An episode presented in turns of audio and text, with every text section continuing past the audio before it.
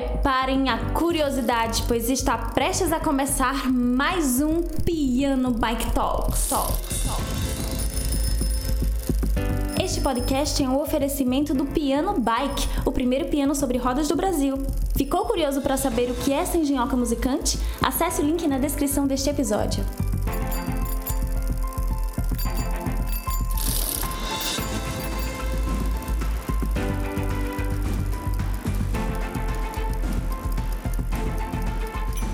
Episódio de hoje, vamos falar com eles, um casal de brasileiros que exploram o mundo se tornando parte da comunidade local.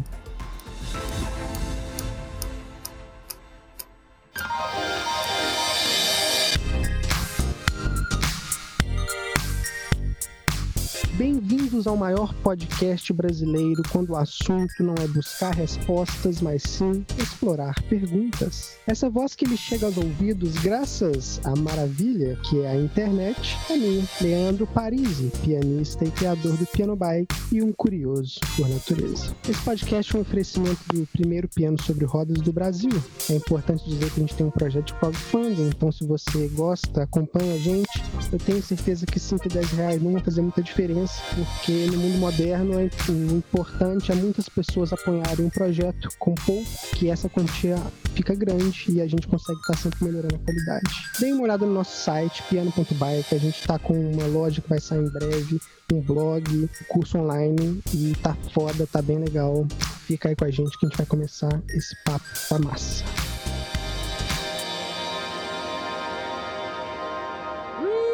Drifting on by, you know how I feel. Prazer pessoal, eu sou o Magato. Eu sou a Barbies. Nós somos o Nomad Like a Local no YouTube e no Instagram. E para quem está ouvindo podcast, gosta de podcast, procura a gente aqui como Perdidos. Mas se você digitar Nomad Like a Local, também vai aparecer o nosso nome por lá. Nós somos um casal inicialmente de fotógrafos. A gente começou uma jornada de volta ao mundo em maio né, de 2019. E agora a gente está testando outras mídias também. Então a gente começou a fazer vídeos, aí entrou o YouTube e também podcast. Então nós continuamos nessa jornada nômade aí mundo afora, é, documentando das melhores maneiras possíveis. A gente gosta muito de fazer isso, adicionando também o blog, também, que é outra coisa que a gente gosta muito de fazer, que é escrever. It's a new dawn, it's a new day, it's a new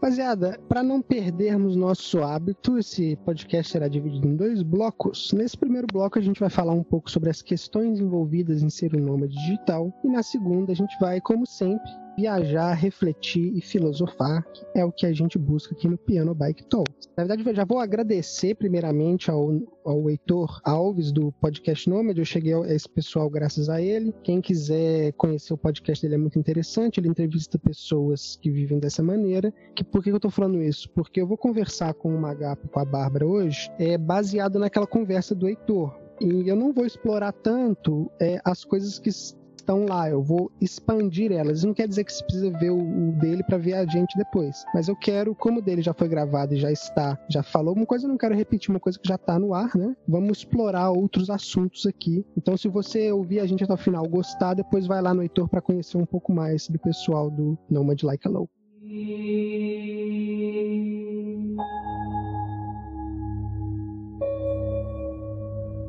A modernidade é a impossibilidade de permanecer fixo, é estar em constante movimento.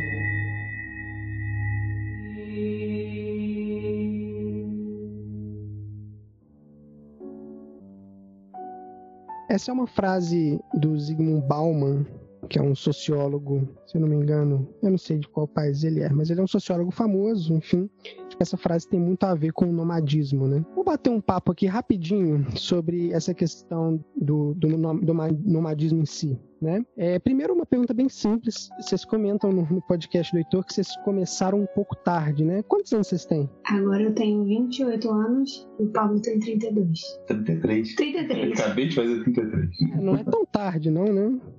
É, a, a, ideia do tarde é mais pela ideia de que a gente, acho que, sei lá, o primeiro casal nômade, que é o casal Partiu, é, são do Rio, é, de Niterói especificamente, eles começaram, acho que tem mais de 10 anos. Né? Mas eles já são mais velhos que a gente também. Eles são mais velhos que a gente, acho que já estão próximos aos 40, assim. E você tem uma, digamos assim, uma, uma leva de pessoas que foi antes da, digamos, crise cambial que o Brasil entrou nos últimos anos. Então, é, o tarde é muito mais pelo sentido ser depois do, do, dólar já ter se, se, valorizado muito mais perante quer dizer, o real ter se desvalorizado perante o dólar. Mas acho que também é sobre o tarde quer dizer que a gente começou muito depois da primeira leva. Isso. Isso o nomadismo já existe há um tempo e aí a gente pegou na metade desde anos. Vamos, vamos fazer um pouquinho de ABC pra galera aqui, porque lá no, no Heitor, o pessoal que escuta já tá mais acostumado com esse mundo. Mas me fa fala aí pro pessoal aqui o que, que é um nômade digital. Olha, o nômade digital basicamente é você ter a liberdade de trabalhar de onde você quiser, desde que você tenha a internet ou um computador, né? Mas a internet geralmente é para você enviar seu trabalho, mesmo que você não dependa da internet para fazer o seu trabalho em si, que normalmente é o nosso caso, a gente precisa postar ele na internet. Então a gente depende de um computador e de uma internet. É, dividindo em duas, é, em duas definições diferentes, né? O nômade é no sentido de estar em movimento, né? Como essa citação que você fez agora, estar sempre né, trocando de lugar, mas não com esse sentido tão mochileiro, talvez, como as pessoas pensem, sabe? E, por exemplo, se você tiver um estilo de vida, uma opção, uma possibilidade de você morar em países diferentes, por exemplo, a cada dois anos, no mesmo país, você fica no mesmo país durante dois anos, em dez anos você vai ter morado em cinco países, sabe? Então, não necessariamente é uma coisa tão é, rápida, tão dinâmica assim. E o digital é nesse sentido, de você produzir é, produtos que são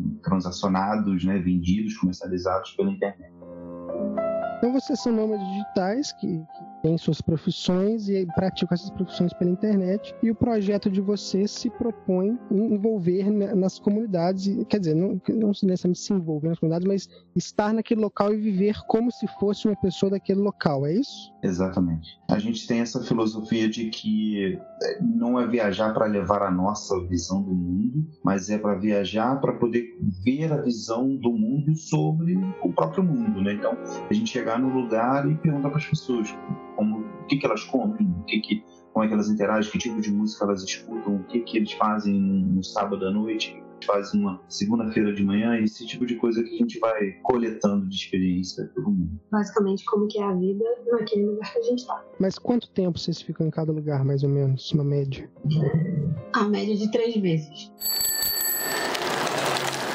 Então, isso me leva a uma pergunta que, assim, como é, assim, existe dificuldade de conseguir participar dessas comunidades no seguinte sentido? Cada, cada país é de um jeito, tem uns que são mais fechados, outros são mais abertos, mas assim, como se integrar à comunidade local sendo um estrangeiro e ficando pouco tempo, né? Três meses não é um tempo absurdo, né? Pouco tempo nesses lugares ao ponto de conseguir fazer conexões verdadeiras, intensas. Como vocês veem isso? A gente, o que tem acontecido com a gente até então algumas das conexões surgiram, por exemplo, em um momento como no Canadá, onde a gente dividiu uma casa com uma canadense, o namorado dela americano, e a gente acabou, obviamente, naturalmente trocando bastante ideia com ela e entendendo muito mais as, as questões de Montreal, que é a cidade onde a gente estava na época. Mas outras vezes a gente segue dicas de amigos, como o Lucas Moreiro, que já comentou, em que um simples perguntar para um garçom, uma garçonete, sobre o que, que eles fazem no final de semana,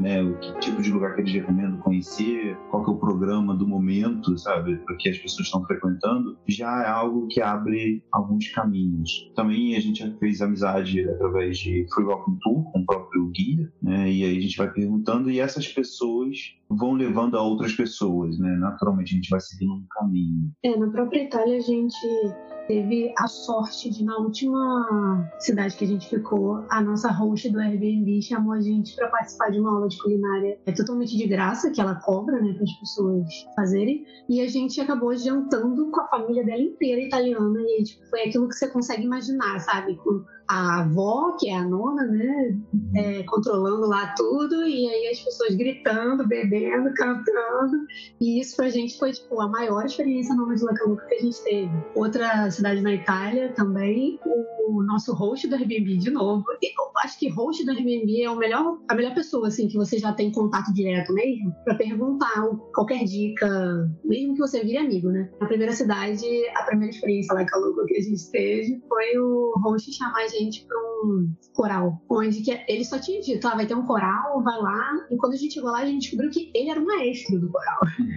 Isso é bem legal. E uma bem inesperada que aconteceu com a gente foi um dia que a gente estava na Serra, em Belgrado, capital, e a gente estava bebendo com um casal de amigos que a gente tinha conhecido ali mesmo pelo Brasil, mas era conhecido de conhecido de um, de um bar que estava fechando, era tipo 10 e pouca da noite, e apareceram três garotos, assim, caras sérvios na casa dos 20 e poucos anos. Ouviram a gente falando inglês, outra língua, né, no caso. É, ouviram a gente falando em português e falaram, vocês são do... Acho que ele reconheceu, né, o, o português. Falaram, vocês são do Brasil? E a gente, sim, sim, não sei o quê. E aí a gente tava bêbado e eles também, ah, vamos beber junto. E aí a gente foi com eles num beco, assim, de noite já. E a gente, na hora que a gente aceitou, que foi uma surpresa que a Bárbara aceitou também. E normalmente a Bárbara ela fica com um pouco mais de medo dessa situação, mas ela topou e todo mundo foi junto. E a gente entrou num, num bar escuro, fechado, mas cara, foi uma, uma experiência sensacional. Assim, eles eram muito gente finas, o bar era super local, não tinha nenhum turista, inclusive ele era escondido de propósito para não ter turista por perto. E foi também uma experiência lá que a louca que a gente teve na série, foi espetacular. Sobre essa questão de ser pouco tempo pra gente ter contato contato mesmo profundo, né, criar raízes, a gente chegou até a pensar para os próximos destinos, talvez, que a gente queira, por exemplo, conhecer, aprender uma, a língua do lugar, a gente, em vez de só ir simplesmente, ah, vamos ficar três meses, porque geralmente três meses a gente estabeleceu porque é a média de visto né,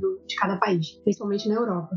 Mas uma ideia que a gente teve foi se cadastrar para ir, tipo, no, matricular num curso de línguas. E aí pode, geralmente, curso de língua são seis meses, né, o mínimo, e aí seis meses seria um, um tempo legal legal pra gente ficar e poder, talvez, né, meio ano, ou até um ano, ficar num lugar e tentar conhecer mais a fundo. E quando a gente está praticando, a, a, fazendo um curso de línguas, onde a gente está vivendo no lugar e aí já praticando todo dia. É muito mais intenso. É.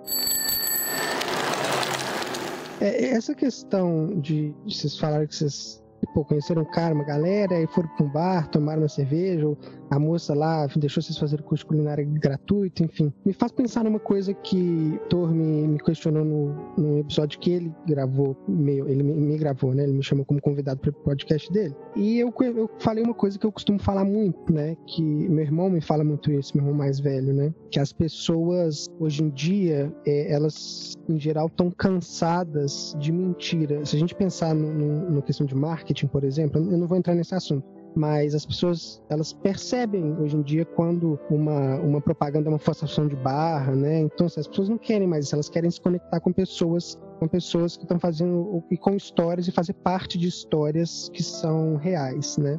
Você tem exemplos variados disso, né? Um exemplo, por exemplo, que eu dei também no, no, no podcast do Heitor é, por exemplo, é, vários nômades que viajam, que tem um crowdfunding, que começa a criar uma galera que curte aquilo e a galera começa muitas vezes a apoiar financeiramente. E aí eu me pergunto, né? E essa é pergunta que eu faço para vocês, né? Por que que essas pessoas apoiam financeiramente um viajante? Por que que aquela mulher que vocês recebeu, recebeu vocês lá é, quis a, topou. Por que ela topou te dar aula de graça? Qual que é o motivo que fez ela fazer isso? Ou por que, que esses caras te chamaram para tomar uma cerveja? Ou por que, por exemplo, quando eu viajei de bicicleta, eu já viajei de bicicleta, é, um sozinho de bike na estrada, um monte de gente me ajudou, deixou eu dormir na casa. Por que as pessoas agem assim com o viajante? Eu acho que, assim, se fosse eu, eu tentando me colocar no lugar dos outros, eu acho que para mim me brilharia muitos olhos ouvir histórias de pessoas. Quando eu vejo alguém que viajou o mundo e conheceu inúmeras culturas diferentes, passou por várias experiências diferentes na vida,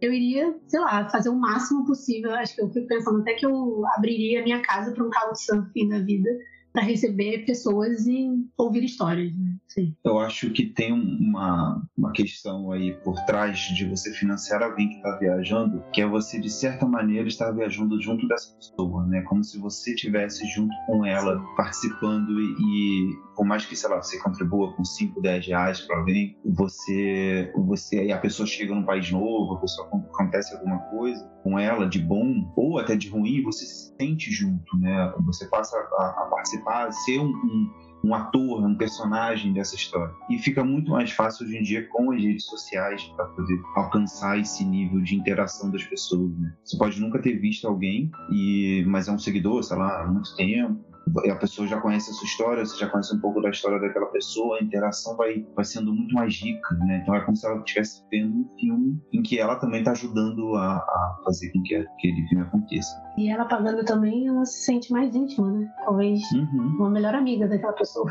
É. Vamos falar um pouquinho sobre dinheiro. É uma coisa necessária, né? Não tem como viver sem ele. Né? E eu percebi no papo que vocês tiveram com o Heitor que vocês são né, pessoas bem resolvidas financeiramente. Quando eu falo bem resolvidas, eu quero dizer que me parece que vocês né, são organizados, sabem se organizar, sabem juntar, sabem planejar e tem o que a gente chama, que infelizmente no Brasil não é muito famoso, que é a tal da educação financeira, né? Assim, existem viajantes e viajantes, né? Tem o cara que vai viajar low, low cost, né? Que a gente chama de low cost. Aí tem o cara que vai ser nome digital, que vai esbanjar um pouco mais, que às vezes tem uma profissão ou tem um negócio. Enfim, existem viajantes e viajantes mas eu acho que na minha visão para todos eles é, importan é importante essa questão do planejamento e eu acho que alguns deles não se planejam, né? Um exemplo, por, por exemplo, é, eu sou muito ligado no tal, é, mais do que no nomadismo digital, na galera do van life, né? Que, que, é um ramo do tal do nomadismo digital. Eu tenho uma Kombi, eu estou transformando ela. Teve um cara, por exemplo, aqui do Rio que ele viajou de Kombi tempo, eu acho, e uma hora ele teve que parar porque ele não se organizou, ele não tinha dinheiro guardado, ele não conseguia conseguia trabalhar lugares que ele ia e ele acabou parando de fazer isso por uma falta, óbvio que tem outros fatores envolvidos, não vou botar a culpa só no cara, mas por uma falta de planejamento né, financeiro. Então, co como vocês veem isso e como vocês lidam com isso atualmente? A nossa história com planejamento financeiro, ela, ela, começa muito antes da vontade da gente de querer viajar o mundo. Na verdade,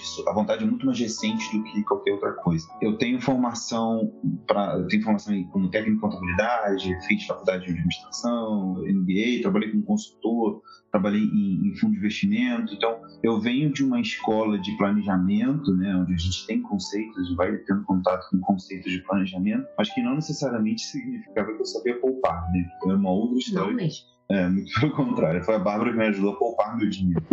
É. Mas eu. A gente já tinha. Então, essa questão do planejamento, na hora que a gente começou a se organizar, que a Bárbara me ensinou a poupar dinheiro, ficou mais fácil para mim e aí a gente conseguia alocar os investimentos conforme a necessidade. É, a gente ouve muitas histórias de gente que não precisa trabalhar, né? São sustentados pelos pais ou situações como essa. Tá? Viajantes que, que são sustentados pelos pais. É, é, uhum. exatamente. E, e, vivem assim até envelhecer. É, tem pessoas que começam com R$ 1.500, por exemplo, é, e, e, nunca te passaram por um aperto financeiro. A pessoa vai sabendo, sabendo o custo dela, né, ela vai para lugares onde ela consegue otimizar o poder de compra é melhor e também faz bastante economia com hospedagens tudo mais. Acredito que o meio termo disso tudo é você definir qual é o estilo de vida que você quer. Então, o que, que o que, que, é válido para você? É, se, por exemplo, o seu estilo de vida passar por lugares paradisíacos e que você não necessariamente tenha uma, uma limitação financeira, quer dizer, uma disponibilização financeira,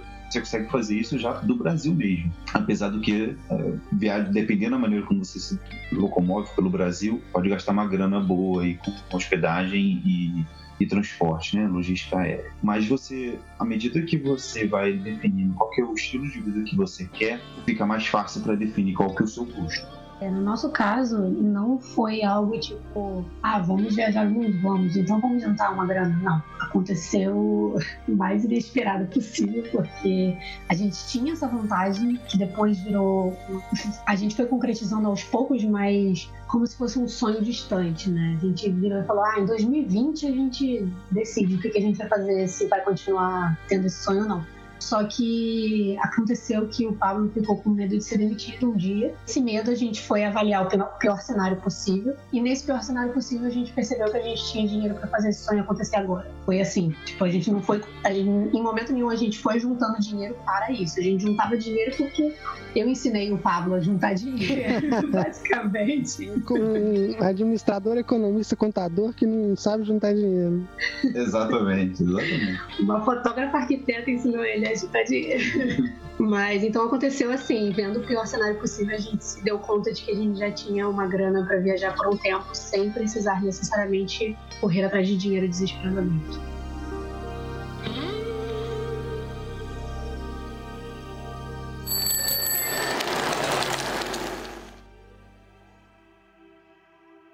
E há quanto tempo, assim, básico também, mas há quanto tempo vocês estão viajando? Vai fazer um ano em maio. Isso, a gente está gravando agora em abril de 2020, vai fazer um ano daqui a um mês. É, tudo 11 meses. 11 meses.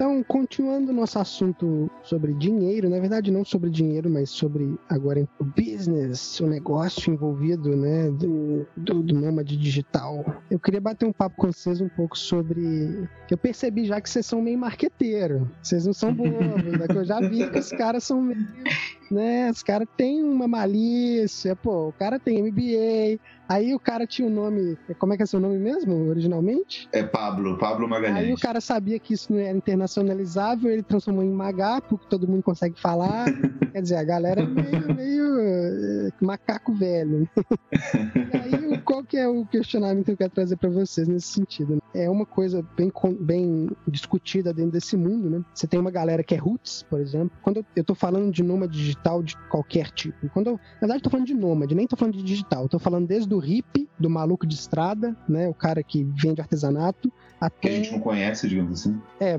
alguns de nós não conhecemos, inclusive são pessoas maravilhosas, né? É. É, até o cara que tem uma startup, sei lá, e ganha uma grana boa pra caramba e vive viajando lá só nos hotéis de, de alto. Lá da. O pessoal vai muito pra região do Bali, essas porra que é mais barata a moeda, né? Pensando em todo esse range de, de gente que a gente tem, né? Dentro do mundo nômade. É, existe certas visões, né? E umas, é, uma bate com a outra, né? Tem o cara que acredita que tem que ser mais roots, que tem que mostrar a realidade, tem que ter um canal de YouTube e vai, por exemplo, o Eliezer, que é um cara famoso, que tenta ser uma coisa mais roots, mostrar a realidade. E tem o cara que tenta, vamos usar esse termo batido, gourmetizar a parada e, é, por exemplo, um canal que eu pessoalmente não gosto muito do conteúdo, o pessoal do Vivendo Mundo Afora, né? Eu, o conteúdo do YouTube deles eu não gosto muito, eu acho meio palhação demais mas tem gente que gosta, né? E, e, eu vou comentar aqui de um cara que ele provoca muito isso, que é o Instacaio do, no mundo, vocês devem conhecer ele pelo, pelo, pelo podcast Nomad, que ele vende brigadeiro numa mala de ferramenta, e ele é um cara bem, bem contra, bem contra não, ele, ele, ele tem um pouco, ele é um pouco inconformado com essa coisa de você vender o seu lifestyle e às vezes às vezes até mentir sobre ele, né? Tipo, o cara às vezes nem viaja, curso de como viajar, né?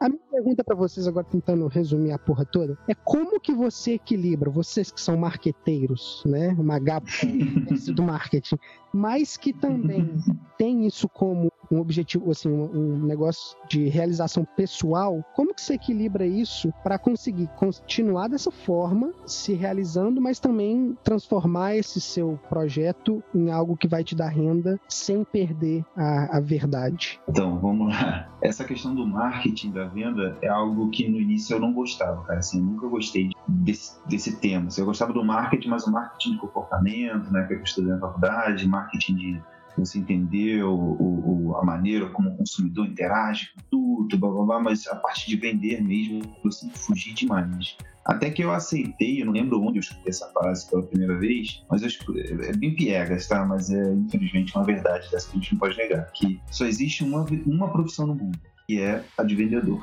É verdade.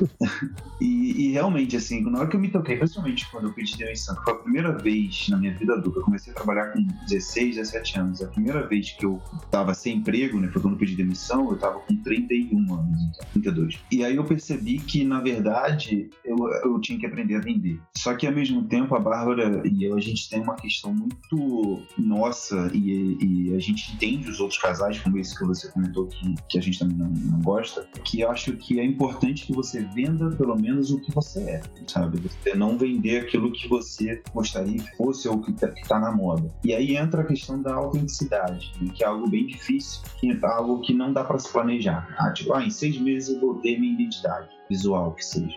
São coisas que você vai vendo ao longo da vida e você vai, inclusive, aprimorando ela. Mas pra gente, essa questão da, da, da venda hoje em dia, ela, ela foi muito, digamos assim, assegurada pela reserva que a gente fez. Porque a gente não precisou, desde o primeiro momento, ir pro, como muita gente faz, né? O Workaway é um, é um, não sei se é um site, é um estilo, agora não, eu nunca nem entrei nesse site, mas é uma maneira de você ir viajar, você vai, trabalha, presta seu serviço em troca de hospedagem. Cá entre nós eu chamo isso de, de escravidão moderna, com o perdão à ofensa que isso possa gerar a história do Brasil. Mas você basicamente você troca trabalho, você capina, você cuida da recepção do rosto, ou você trabalha num, numa fazenda em troca da, da, hospedagem. E isso diminui bastante o custo de viagem, né? Você está ali disponível e você normalmente tem uma hora, um horário mais flexível que você pode explorar, conhecer a região. O fato da gente ter uma reserva fez com que a gente questionasse bastante o que, que a gente queria de fato fazer. Tanto que no início a gente,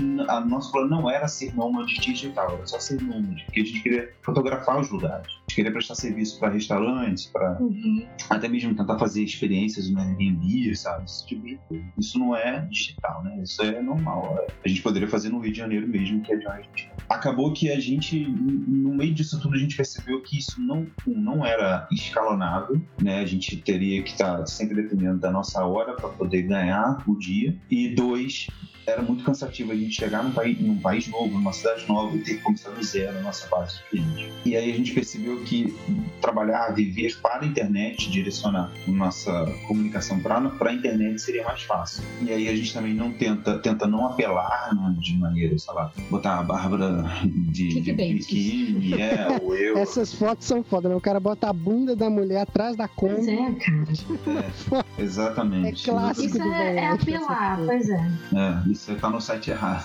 Eu sempre falo pro Pablo que, que, assim, às vezes o Pablo quer entender como funciona o YouTube e tal e, e fazer algo do jeito que o YouTube funciona. Só que eu viro e falo, não, cara, dependendo do que for, a gente tem que se manter nós mesmos, porque não adianta a gente apelar de certa forma, porque a pessoa vai clicar para ver aquilo, não vai encontrar aquilo, não vai encontrar a gente ali no, no vídeo, sabe? Então tem que se manter você mesmo. E é muito delicado isso, porque, por exemplo, o, o Eliezer, que eu também acompanho, eu gosto muito do. Eu conheci no final do ano passado o trabalho dele e eu tenho acompanhado. Mas ele também usa muito clickbait, tipo, foi roubado. Ah, demais, foi roubado de sim, não. Quando, quando se diz que ele é um cara que é roots, ele, o conteúdo dele é roots, mas ele não é bobo nada. Ele não é bobo é, nada. O roots também é um marketing, né? A opção é, de ser roots também é um marketing. Roots é uma marca hoje em dia super rentável, sempre foi, na verdade. É, exatamente. E aí eu, eu acho que tem uma questão toda é você, no mínimo, entregar o que você está prometendo. Né? Se, ele, se ele diz, foi roubado, beleza, o vídeo pode ter 10 minutos, ele explica que foi roubado em dois, mas ele explica que foi roubado em algum momento. Entendeu? Então, é, é você entregar no mínimo o que você está tá, tá oferecendo sem trazer mal, fazer mau juízo da imagem de alguém, enfim, ou ser preconceituoso, ou ter algum problema nesse sentido. Então, eu acho que a, a, a, autenticidade, ela, ela que vai ser o principal, digamos assim, vendedor da sua marca. No final das contas, sabe? Você ter a capacidade de entregar. E aí, para isso, a gente faz todo um exercício de longo prazo, que hoje é que a gente está começando a ver as maneiras para poder vender e a gente continuar nas como um marqueteiro que é ao mesmo tempo inteligente e verdadeiro, diga pra galera o que é o hashtag realidade nômade. O hashtag Realidade Nômade, na verdade, surgiu comigo porque a gente ficou um pouco longe das redes sociais no momento lá em Montreal, quando a gente estava em setembro, eu acho, talvez, um pouco antes do meu aniversário. Muitas coisas aconteceram ao mesmo tempo quando a gente chegou no Canadá, que a minha avó faleceu, aí a minha mãe fez aniversário e o meu aniversário estava chegando, e aí, tipo, tudo isso acontecendo comigo pela primeira vez estando longe de todo mundo. E aí, juntando o frio que estava fazendo absurdo, juntando. O sol se pondo cada vez mais cedo. Pois é, e aí, né, falta de vitamina D que afeta já o humor da pessoa. Isso tudo juntou e eu comecei a meio que entrar numa curva da depressão. E aí a gente simplesmente sumiu, assim, do, do Instagram. E as pessoas começaram a meio que vir perguntar se tá tudo bem. O que a gente achou muito legal, porque em vez de virem cobrar da gente uma posição de por que, que você não tá no, na rede social? Vieram, ao invés disso, vieram perguntar se estava tudo bem e tal. E a gente achou muito pouco. Depois de um tempo, assim, eu, eu faço terapia online e aí entendi, né, tudo isso que estava acontecendo comigo. Eu resolvi, depois de um tempo já um pouco melhor, eu voltei no Instagram e comecei a contar para as pessoas o que, que aconteceu comigo. E daí acabou que, num momento, assim, a gente lançou e virou e falou: ah, a gente quer tentar se mostrar sempre verdadeiro aqui com vocês e mostrar que nem sempre é um conto de né? Nem sempre tudo são flores. Então, no caso, eu precisei me distanciar da, da rede social, porque, cara, eu não recomendo ninguém ficar se forçando a estar ali pela constância da rede social para se manter ativo se você estiver mal. Dá seu tempo, respira e depois, quando você estiver bem, certo de que aquilo ali não vai te afetar, você vai dar um parecer para as pessoas, que seja ou caga, né? Tipo, não precisa dar parecer nenhum. Mas eu achei, como veio muita gente perguntar da gente, eu, eu achei legal contar para as pessoas e a partir daí surgiu essa hashtag Realidade Nômade, onde a gente passou a mostrar a realidade e contar para as pessoas, ah, se a gente viu foi por isso, e aí acabou que tomou proporções maiores, porque primeiro que a hashtag não, não tinha nunca sido usada, então a gente realmente lançou uma hashtag.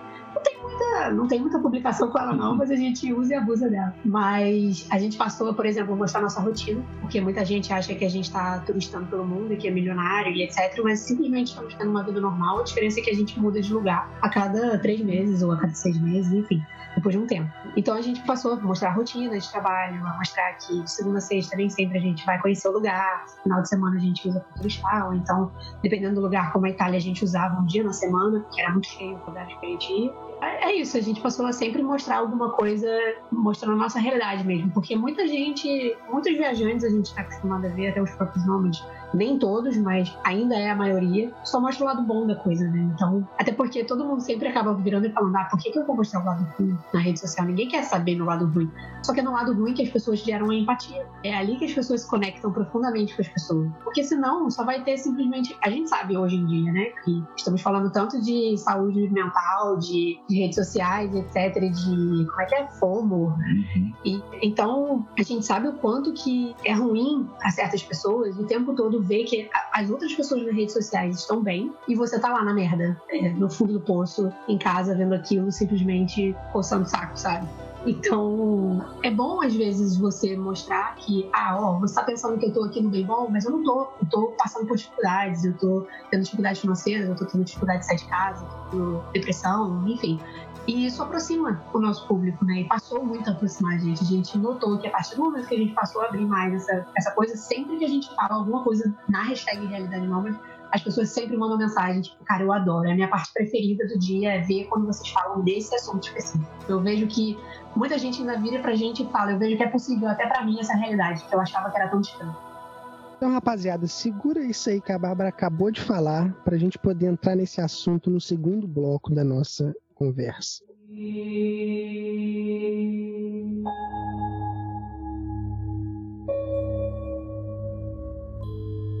A autonomia do homem se tornou a tirania das possibilidades.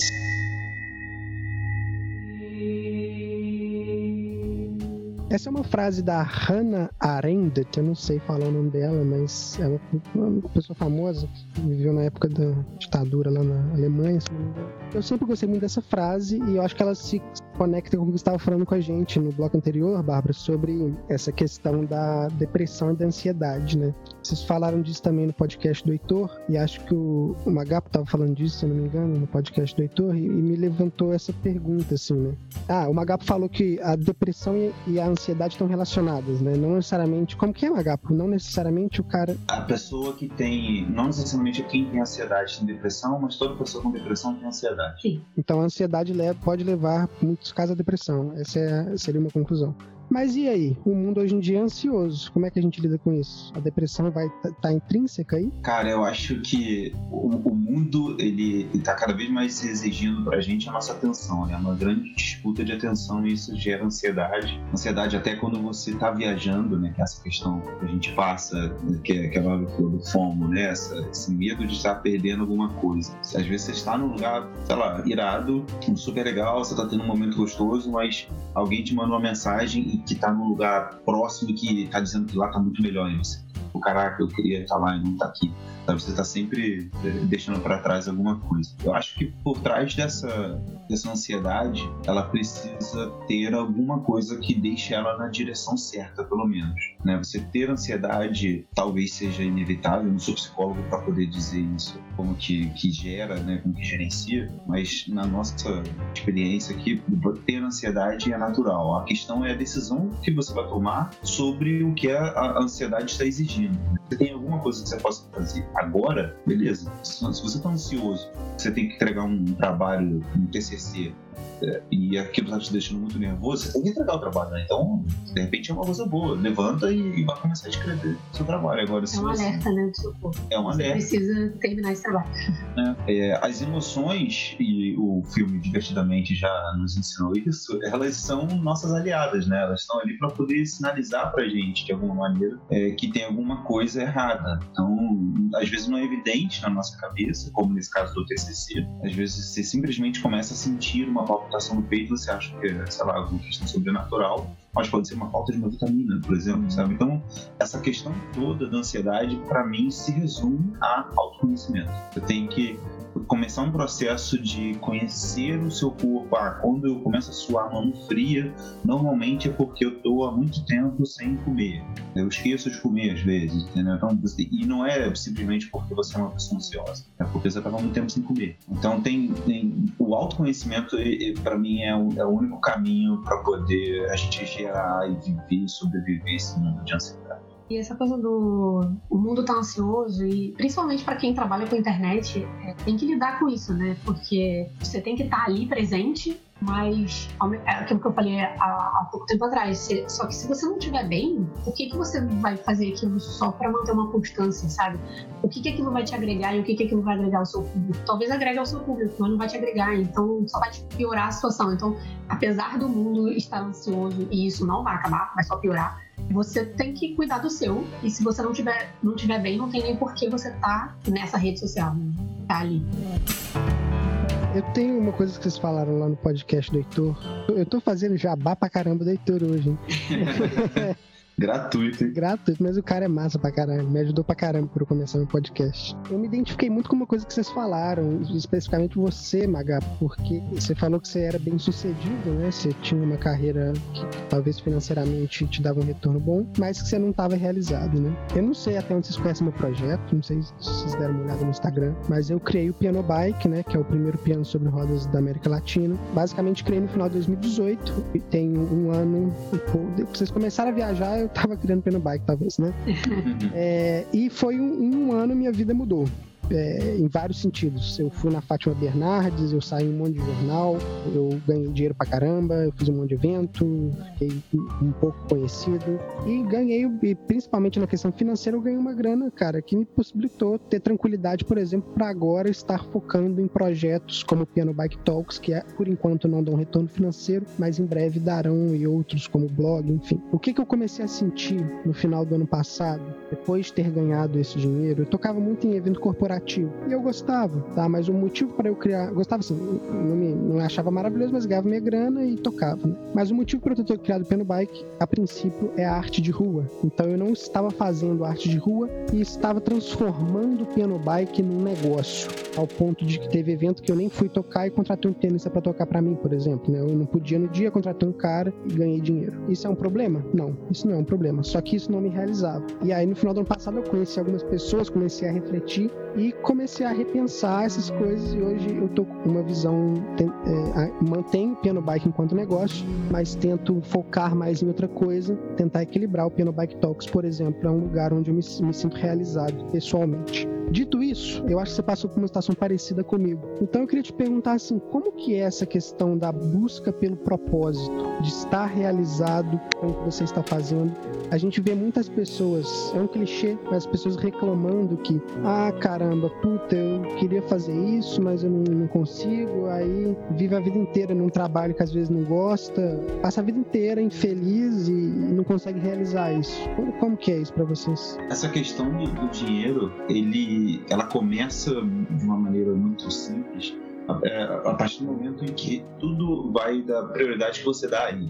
É, o dinheiro ele tem uma escala de prioridade na nossa vida, mas ele não é o topo da, da, da, da pirâmide, digamos assim. Tem outras coisas, assim como a criação de conteúdos. E aí volta para a fala, né, complementa a fala que a, que a Bárbara fez agora há pouco. Na época que eu estava trabalhando em empresas, eu, assim, desde que eu, que eu tomei a decisão de fazer faculdade de, de administração, eu queria viver as coisas que eu vivia, assim, tipo, ah, se eu, depois de me formar ser um consultor, eu ia poder viajar em vários lugares e tal, tipo, aquele, aquele estilo do filme lá do, do George Clooney lá, que ele é um consultor de RH que fica é, pegando avião o tempo todo lá e, demitindo as pessoas, só que meu trabalho era outro, né, completamente diferente, nem RH era. Mas é, todo aquele, sabe, que negócio de brilhar arroz, se acumular milha, né, todo aquele negócio e depois, quando eu saí da consultoria, fui para um, um, um, cliente que eu, prestei serviço na consultoria, fez uma proposta, eu fui para lá, que era tipo uma, uma renováveis, né, uma empresa de, de energia eólica e, solar, com uma pegada meio Google, sabe, super moderninha e tal. E eu fui ganhando uma grana boa, tinha um bônus agressivo e eu trabalhava tipo no jardim botânico, né, eu morava no e cara, assim, foi uma época em que eu comecei a, a, a, viver de uma maneira muito mais tranquila, ainda que eu, nessa época, ainda não sabia guardar o dinheiro. Gastava o salário é. e um pouquinho mais. Não resolve, eu gastava... resolve o problema, né? Exatamente, exatamente. Mas pra mim tava ótimo, porque eu pensava assim, cara, beleza, eu tô no vermelho agora, mas em fevereiro vai vir um bônus e o bônus vai cobrir tudo que tá aqui, entendeu? Então, tipo, eu gastava por conta, né? Mas essa, é, com o tempo, né, tipo, a gente vai chegando uns 30 anos e tal, e eu comecei a ver assim, cara, tá, e, e, os próximos 30, 40, 50 anos, não sei quantos anos eu vou,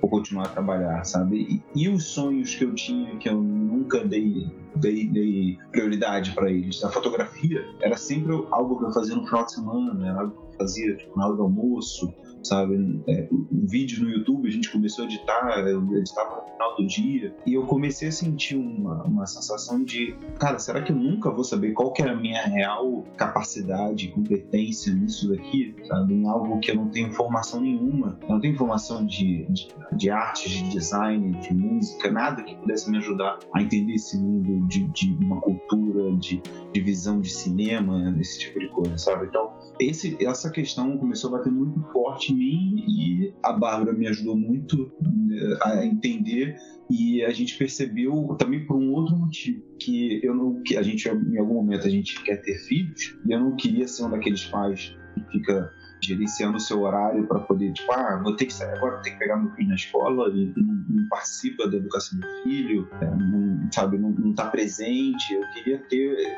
que a educação do filho fosse, inclusive, minha prioridade, sabe? Que eu pudesse conhecer todos os professores, que eu possa conhecer saber o, o, dever de casa e acompanhando o máximo que eu puder. Quero ter esse privilégio. Eu sei que no fundo é um né, mas eu queria poder ter esse, desenvolver esse privilégio. Trabalhando numa empresa, eu nunca teria. Eu sempre teria que cumprir meu horário. Então eu teria que ser, digamos assim, um empresário, um freelancer, ou qual o nome que a gente possa achar mais bonito para poder encaixar, mas eu teria que ter uma autonomia para poder ditar o meu horário e aí, em cima disso, eu conseguir fazer minha renda.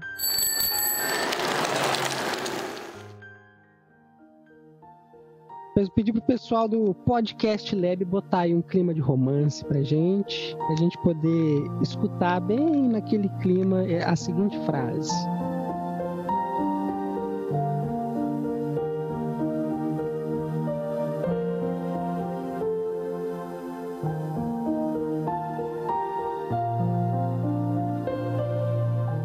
O amor não se manifesta pelo desejo de fazer amor. Esse desejo se aplica a uma série inumeráveis de mulheres ou homens, mas pelo desejo do sono compartilhado. Esse desejo diz respeito a uma só pessoa sou um artista, eu idolatro um pouco essas, essas coisas românticas, né? Queria que vocês deixassem aí um, a opinião de vocês sobre a importância de ter uma pessoa contigo para dividir um sonho como esse, uma viagem que é um sonho, um objetivo de vida. Estamos trocando olhares aqui. Também quem começa. E na corda bamba, né? Aqui é assim, a gente É. bota os outros na corda bamba. Isso é bom, isso é bom. Eu, a minha vida inteira, na verdade, nunca me vi sendo sozinha, assim. Ah, Eu sempre, assim, primeiro que desde que eu comecei a namorar, eu não fiquei um tempo sozinha. Então, mas eu acho que isso não é obrigatório, não é um protocolo a se seguir. Eu fui seguindo meu coração e encontrei o Pablo assim que eu terminei meu outro namoro. Então, sinto muito, não vou virar pro, pro Pablo e falar, oi, amor da minha vida, me aguarde. Não. eu acho que o, o momento sozinho, você faz o seu próprio momento, independente de você ter alguém do seu lado ou não. Você não precisa estar solteira para ser sozinha. Então, eu acho que para mim é muito importante viajar com ele, porque a gente aprende, né? A gente consegue.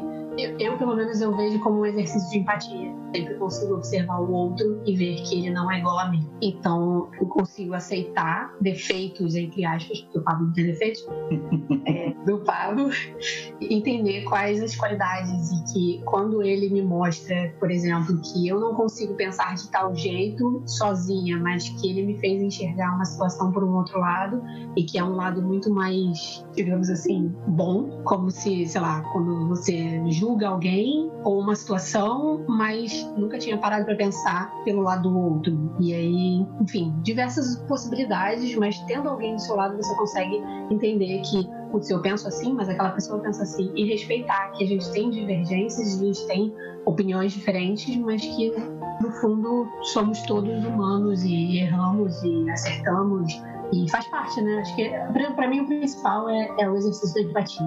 Se eu estivesse sozinha, acho que seria muito mais difícil eu enxergar o outro. Para mim, o ser humano ele é um ser social por si só. É, mesmo que você seja solteiro, como a Bárbara falou, você não necessariamente vai estar sozinho. Né? São, são duas coisas completamente distintas.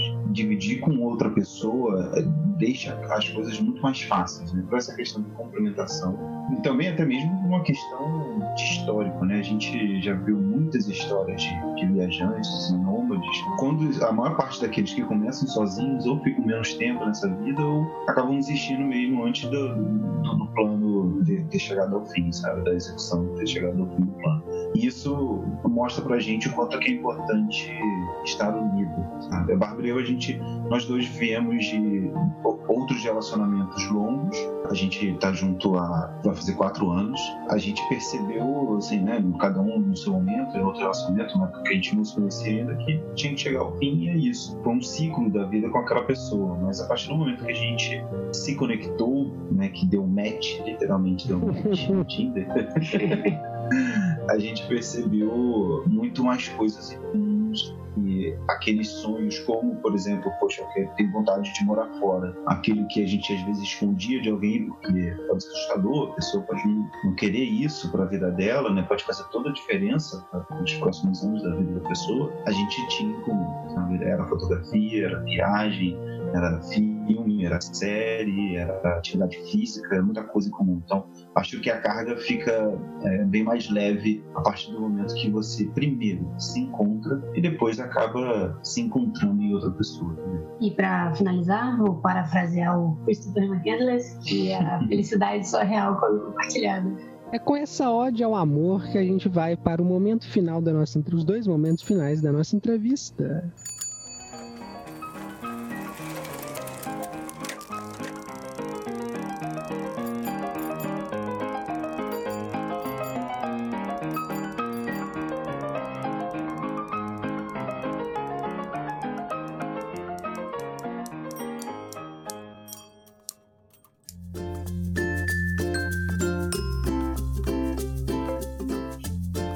Momento Marília Gabriela. Perguntas curtas e respostas rápidas.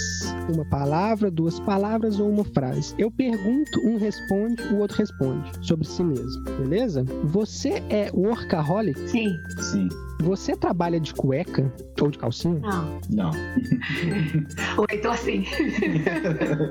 Você tem fetiches? Sim. Sim, Você é de esquerda? Sim. sim, Você é capitalista? Não. sim, Os perrengues te fazem feliz? Sim. sim, Os perrengues fazem parte de uma boa história? Sim. sim. Brasil? Origem. Tristeza. Agora acorda bamba, hein? Bárbara, qual que é o maior defeito do Magapo? Não existe, gente. Magapo, qual que é o maior defeito da Bárbara? Mentirosa, brincadeira. É, orgulho. Tá, eu sei um defeito dele. Esquecido. Então fala agora a maior qualidade dele. Compaixão.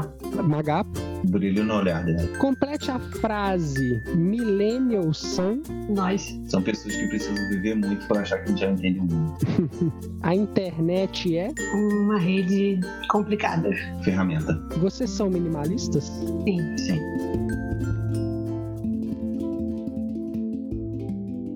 Então agora, momento provocações. Uma homenagem ao grande Antônio Abujanra. É parecido com o momento Marília Gabriela, só que as perguntas são um pouco mais ácidas e as respostas podem ser um pouco mais longas. Tempo é dinheiro? Sim. Sim. Só isso? Tá bom.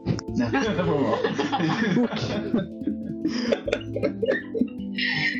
Que é o amor? Reconhecimento é você poder saber o que, que te completa, o que, que te dá alegria, o que te dá calorzinho e você se entregar a isso. O ser humano é nômade por natureza? Acredito que sim. Acredito que sim também, porque a gente não necessariamente nada na nossa vida, na- nada na natureza diz que a gente deve ficar no mesmo lugar. Acho que de acordo com a situação, com o clima, com questões de, de alimentação, segurança, a gente tem que ir de um lugar para outro. Seja um, um nômade no meio da, da, da savana que está sentindo que o, o, o inverno, sei lá, vai chegar e ele precisa de um lugar mais quente, ou alguém que mora no, no Rio de Janeiro e não se sente seguro por conta de, de, de tráfico e, e tiroteios e precisa de um lugar mais calmo. E acredito que principalmente porque ninguém nunca tá satisfeito com o que tem. Você é ganancioso? Sim. Eu sou. Eu sou, eu valorizo muito, assim, por mais que eu seja minimalista, eu ainda valorizo muito fazer dinheiro. Gosto de, de ver a conta bancária crescendo. E você é ambicioso? Sim. É, sim. Muito. Bastante também. Gosto muito de imaginar sempre o, o cenário mais suce- bem sucedido no sentido de mercado, financeiro, de cada ideia que a gente tem. Agora vamos imaginar uma situação hipotética. Vamos imaginar, sei lá, vamos pôr um, um casal, tá? Um casal que mora numa região nobre de uma cidade grande do, do Brasil, que ganha, que um deles trabalha, ganha muita grana, tem uma situação financeira boa. É, esse casal decide sair dessa vida e viajar o mundo para viver em outras, como, em outros, outros lugares e conhecer outras coisas. Hipotético, tá, gente? É uma situação Tá, tô hipotética. tentando imaginar aqui. Tá, Essas pessoas são loucas? Não, nem um pouco. As pessoas, elas estão, inclusive, achando a chave para elas não ficarem loucas. Exato. Elas estão. Elas descobriram o segredo da felicidade. E essas pessoas são gênios? Não, são pessoas medíocres. Podem fazer algumas coisas boas que impactam vidas ao longo da vida, mas não são melhores do que ninguém. E qual é a diferença entre a loucura e a genialidade? Uau! Nossa senhora. Eu acho que a diferença tá no mal ou na sensação que você pode causar em alguém. Acho que toda ação, às vezes louca, mas ela gera felicidade, ela gera um resultado positivo para a pessoa, para uma comunidade específica. Aquilo é, é genial por si só.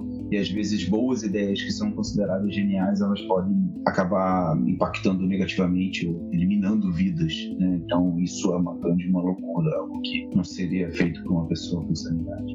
Que a diferença é que a loucura é algo que talvez não tenha sido tão pensado como a genialidade. Tipo, sim, você pode ter algo, alguma ideia genial no momento, bem rápido, mas você matuta essa ideia antes de sair jogando no mundo. Loucura seria, acho que se a pessoa não pensasse em todos os danos que poderia fazer e simplesmente jogasse isso no mundo. Quem fez mais mal para o mundo? Os capitalistas, os comunistas ou as igrejas? As igrejas. Historicamente falando, a gente tem mais tempo da igreja fazendo mal, na minha opinião. E acho que continuam fazendo mal. É, inclusive, eu acho que a gente pode botar uns comunistas no poder pra gente saber que faz mal mesmo, sabe? Acho que tem pouco tempo de, de maldade comunista. A última pergunta da entrevista e a pergunta mais fácil de todas, beleza? Bárbara e Magapo, o que é a vida? Muito mistério, né? Bem simples a pergunta.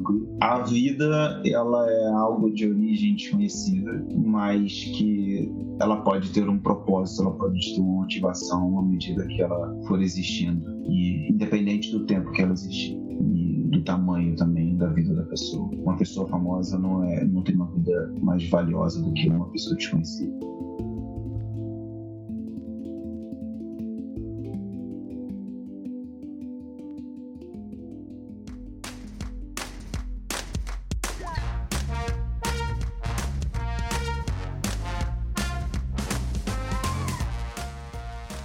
Isso, meus caros. Muito obrigado por terem ficado conosco até aqui. Eu espero que vocês tenham gostado desse papo maravilhoso com esse casal maravilhoso. E aí, vocês gostaram, vocês dois? Sim. Opa! Sensacional. Não vejo a hora de sair esse episódio. Vai, vai, vai, rolar, vai ficar massa. É muita loucura, mas espero que vocês tenham gostado das perguntas malucas. Cara, isso foi muito legal. É, foi bem acima do que a gente estava se preparando mentalmente. Mas é interessante, a gente gosta desse tipo de questionamento. É legal, né? Você coloca a gente, coloca você mesmo à prova. Isso. Então é isso, muito obrigado por serem curiosos. Até a próxima e neste meio tempo, não deixe de aproveitar uma boa música e uma pedalada revigorante. E não se esqueça de beber água. Tchau! jungle out there.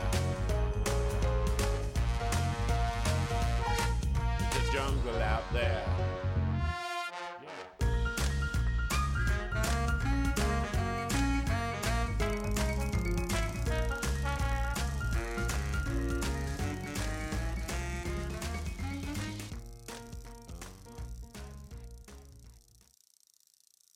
The sky, you know how I feel. Breeze drifting on by, you know how I feel. It's a new dawn, it's a new day. It's a new life for me, yeah. It's a new dawn, it's a new day. It's a new life for me. Ooh, ooh, ooh. And I'm feeling good.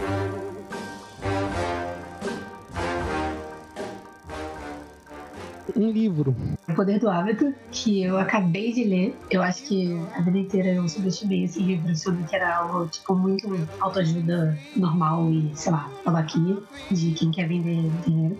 Quem quer vender dinheiro, quem quer vender livro só.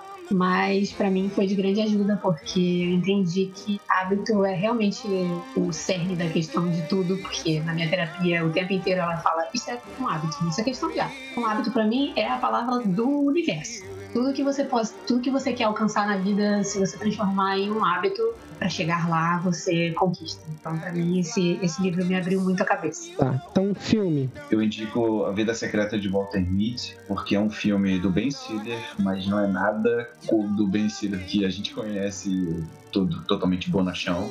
É um filme que fala sobre um cara que é, é um gerente da, da, do setor de negativos de uma revista, a revista Life, revista conhecida de fato, mas essa história é ficção. E ele precisa lidar com o fato de que ele precisa achar um, um negativo, uma foto. E nesse processo ele, ele começa a ir para lugares e nessa ele descobre o seu real valor, até mesmo na empresa que ele trabalha atualmente. Então é um filme que fala muito sobre uma pessoa comum, uma vida comum e o quão extraordinário algo simples pode ser. Uma banda, um músico, um estilo musical. Cara, eu gosto muito de escutar jazz. Eu adoro cozinhar ouvindo jazz. Eu acho que a comida fica mais gostosa assim. Não me pergunte por quê. mas isso pra mim é fundamental. E, assim, eu tenho a Nina Simone como minha cantora favorita, mas não tem nenhuma restrição. Uma pessoa. Uma pessoa atualmente, cara, eu vou botar o Papa Francisco. Porque ultimamente é uma das poucas pessoas que estão salvando. É, não necessariamente eu concordo com a doutrina dele, não necessariamente concordo com todas as decisões que ele toma, mas ao menos é uma pessoa que a gente está tendo uma referência atual de como que você pode agir com amor e tentar inovar na, numa das mais tradicionais empresas do mundo. Tradicionais empresas é bom. Pra terminar, um canal de YouTube. Não pode ser o nome de Like a Local. Cara, minha referência pra vida é o Jovem Nerd. Eu sei que é bem batido, mas eu acho que em termos de produção de conteúdo, de qualidade, de linguagem, de, de posicionamento, para mim é uma referência, assim, tudo que segue na onda deles. Mas, não, perdão, mais eh, especificamente vou citar o Nerdologia do Atila, porque a gente precisa ouvir mais o Atila e o Felipe Novo Figueiredo. You know I can't stand it. You're running around. You know better, Daddy. I can't stand it cause you put me down. Yeah, yeah. I put a spell on you. Because you're mine.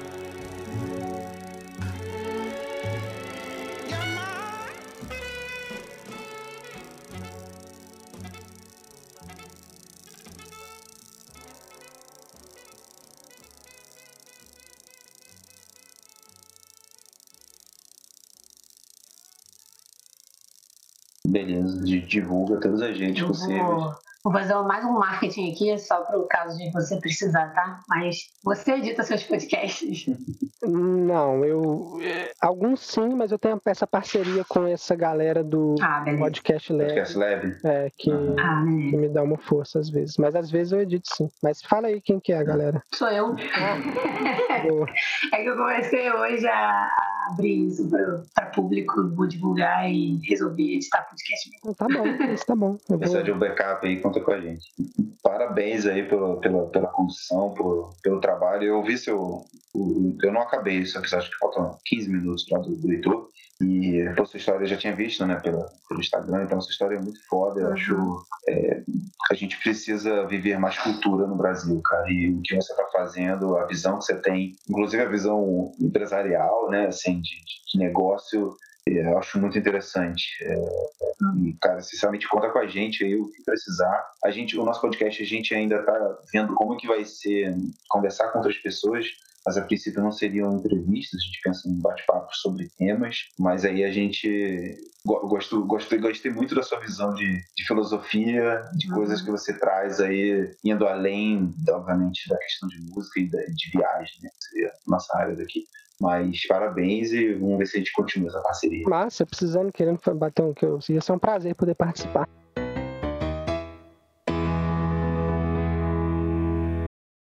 Esse programa foi um oferecimento do Piano Bike, o primeiro piano sobre rodas do Brasil.